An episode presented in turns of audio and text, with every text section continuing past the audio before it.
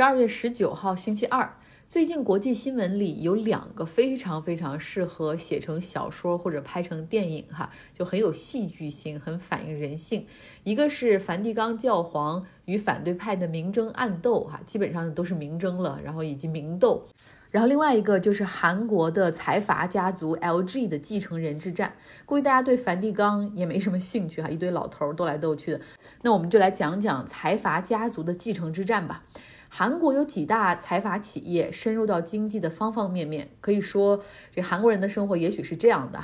在财阀家族投资的医院里出生，在他们投资的私立学校里读书，毕业之后加入财阀的企业，然后家里的住宅是财阀企业建造的，使用的家电、化妆品也都是来自财阀企业的那些子公司们。像这些财阀，包括三星的李家、现代的郑家、SK 的崔家、乐天的新家以及 LG 的巨家等等。新老交替，家族权力的传承是非常非常重要的时刻哈，不能出任何的差错。像之前三星家族的掌门人李健熙在二零二零年的时候去世，他唯一的儿子李在镕理所应当的来接班，道义上。呃，理所应当，但是你落在实处，还要看股权的一个控制哈，才能把这个事儿彻底做实。然后当时李在镕和他的这些幕僚就极力促成三星物产和第一毛织的合并，因为这两家公司的合并一下子可以让李在镕对于三星集团内部的子公司的架构的管理一下子缩减两层。那么实际上直接的呃意思是要加强李在镕对于子公司最重要的是那个三星电子的控制。那三星当时希望韩国总统可以早点批这两个公司合并案哈，于是还贿赂了朴槿惠总。总统的闺蜜。然后在这个闺蜜干政丑闻门中，这个李在镕也是受到了牵连，被判刑，还坐了两百零七天的牢。但这不影响他的前途哈，他后来也是新总统上来之后，把他提前释放了。他现在依旧是三星的掌门人，然后依旧是现任总统的座上宾。那就像我们国家也会喜欢看这些首富们在干什么，比如以前追马云呢，或者看李彦宏这样的首富。韩国民众也是非常喜欢了解一些，比如。财阀掌门人，比如他们喜欢吃什么、穿什么、和谁在约会这样的八卦。OK，我们说回到今天，LG 集团的巨家哈，用一句话来剧透，可以说是家族财产传男不传女，领养兄弟的儿子当继承人，没有遗嘱，曾经富有的董事长太太和两个女儿被扫地出门。更多精彩就在 Star Movie HD 哈，没有了，后面是编的哈。这个剧情让我联想到好几个事情哈，一个是明朝的大礼义，当时正德皇帝因为没有儿子，把自己兄弟的儿子过继过来当成皇子哈，那这个皇子后来就是嘉靖，他也顺利继位，坐稳皇位之后，他呢又反过来把自己的生母提成太后，然后又把自己的父亲从藩王提拔成了先皇哈，所以这个是一个让我想到，另外一个想到的，其实有很多家族也并没有去遵循这个传男不传女的。东亚地区文化里的约定俗成，比如说航运大亨包玉刚，他有四个女儿，然后他们也是一直对自己的女儿都是悉心培养。那最后他自己的这个产业就按照不同的板块给四个孩子跟他们的丈夫就这样分了家哈，然后结果都经营的风生水起。OK，扯得有点远哈。我们回到 LG 集团，它创办于二战之后，生产化妆品一开始为主，所以化妆品、牙膏、香皂，后来又进入到家用电器，做收音机、电风扇、冰箱、洗衣机这些。那巨家的这个第一代的创始人，他在一九六九年去世之后，就把这个公司大权传给了他的长子哈，叫。叫巨车精，然后公司在他的管理之下越做越大，又进入到了地产、半导体、医疗、电子等等。现在他们旗下的上市公司就有十二家。在一九九五年的时候，巨车镜他身体挺好的哈啊，后来其实他的年纪还活过了他的儿子，但是他就决定提前来进行这个家族传承和交接，他又把自己的公司传给了他六个儿子中的长子巨本茂。这个剧本茂他和妻子有一儿一女，但是非常不幸的是，他的儿子在十九岁的时候就突发心脏病去世了。然后他的妻子呢，在四十岁的时候努力哈再次怀孕，但是生下的还是一个女儿。有两个女儿的剧本茂实际上是没有办法完成家族的传承的，就是因为有这样的一个传男不传女的规定。呃，他还在世的这个父亲就不断的要求他说，你必须要过继你兄弟的儿子过来领养哈，让他成为接班人。就这样，在二零零四年的时候，剧本茂哈正式领养了自己弟弟的大儿子，也就是他的侄子。聚光膜，那当时聚光膜已经二十六岁了，他在美国都已经读完了计算机专业的本科。其实我就想，为什么要搞这样一个领养的仪式？那你直接定他为继承人不就得了？为啥非要确立一个嫡长子哈，然后来接班，就搞得像皇位的传承一样，非要有这样的一道仪式？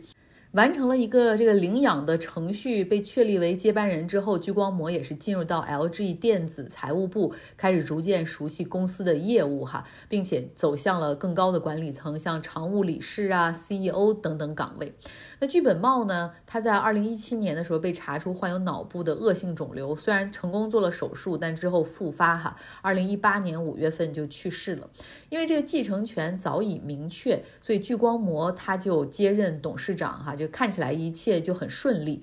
可是因为具正茂他并没有留下遗嘱哈，所以他所持有的百分之十一的 LG 的股权，大概约合十五亿美元的资产，就引发了。他的妻子和女儿以及养子之间的这个争夺，哈，具正茂的妻子和女儿表示说不愿意去挑战 LG 集团的这种控制权，也不谋求这个控制权，但是他们应该就自己的这种父亲和丈夫的股权受到合理的一个赔偿。现在他们已经向韩国首尔当地的法院提起了诉讼，哈，要打官司，而且已经好像开庭了。根据韩国的法律，就是在没有遗嘱的情况下，那。实际上，配偶可以享受三分之一的继承权，然后另外三分之二应该在孩子们之间进行分配，也就是那三分之二会在他的两个女儿和那个养子之间，然后来进行分配。在起诉书中，俱家的这三个女人哈，他们就指出说。这个养子聚光膜实际上是串通了自己的亲生父亲以及 LG 的集团的财务掌舵手哈，一个叫哈先生何先生，然后对他们进行欺诈，诱骗他们签署了一份文件，实际上将百分之七十五的股权就直接转给了聚光膜，但是没有给予他们相应的补偿。另外呢，聚光膜还把巨额的遗产税留给他们这孤儿寡母几个人来承担。韩国对于巨额的这些财产继承税，实际上要。要收百分之五十这么高，呃，然后他们实际上之前谈判的就是说，呃，这些股权可以给聚光膜，然后他们就是不用支付这种遗产税，但是聚光膜。可以给他们一些相应的补偿哈，那肯定也是上亿的这样的一个金额，呃，但是他们是怎么发现自己被骗了呢？话说，呃，富裕到那个程度，尤其又是家族中的女性，实际上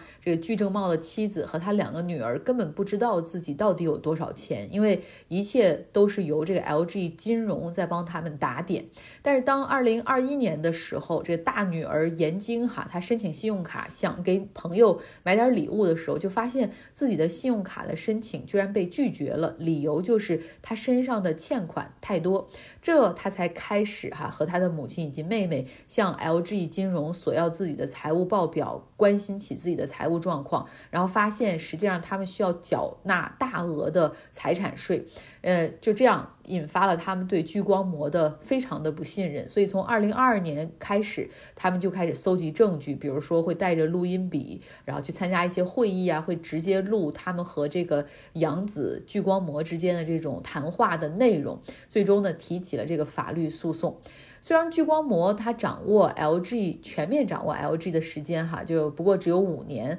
但是呢，LG 集团显然已经站在这个新掌门的这一边了。他们已经发表声明说，任何动摇 LG 传统和管理权的企图都是不能够被容忍的。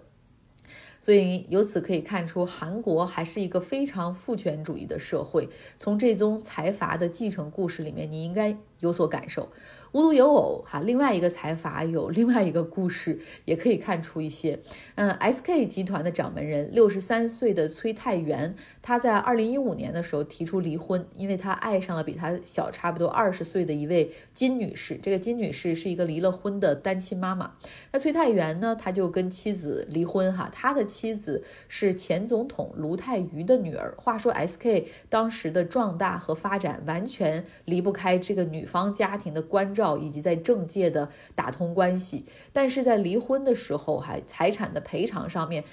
他只给自己的前妻哈卢女士五千万美元的资产，这相当于他财富的百分之一。像是我们不是跟 SK 关系还不错哈，就跟他的员工聊天的时候，他们都说对于董事长的这个行为表示非常的失望哈，觉得做的太不地道了。那现在卢女士呢还在继续的上诉，SK 家族的继承之战哈，未来来也肯定会是一场大戏。不过现在还好，这个崔泰元他还是比较年轻，只有六十三岁，他和卢女。士有三个孩子，然后这三个孩子其实对于自己父亲的这个行为都表示很失望啊。那关键是呢，他现在的这个比较年轻的女友还有一个孩子哈，然后崔太元也表示说他自己很爱这个孩子，愿意给这个孩子同等的爱和照顾哈。所以这些点点滴滴实际上都在为未来崔家的继承之战埋下伏笔。好了。今天的节目就是这样，非常八卦，也不算八卦，这这都是在是《纽约时报》上看到的哈。对于他们来说，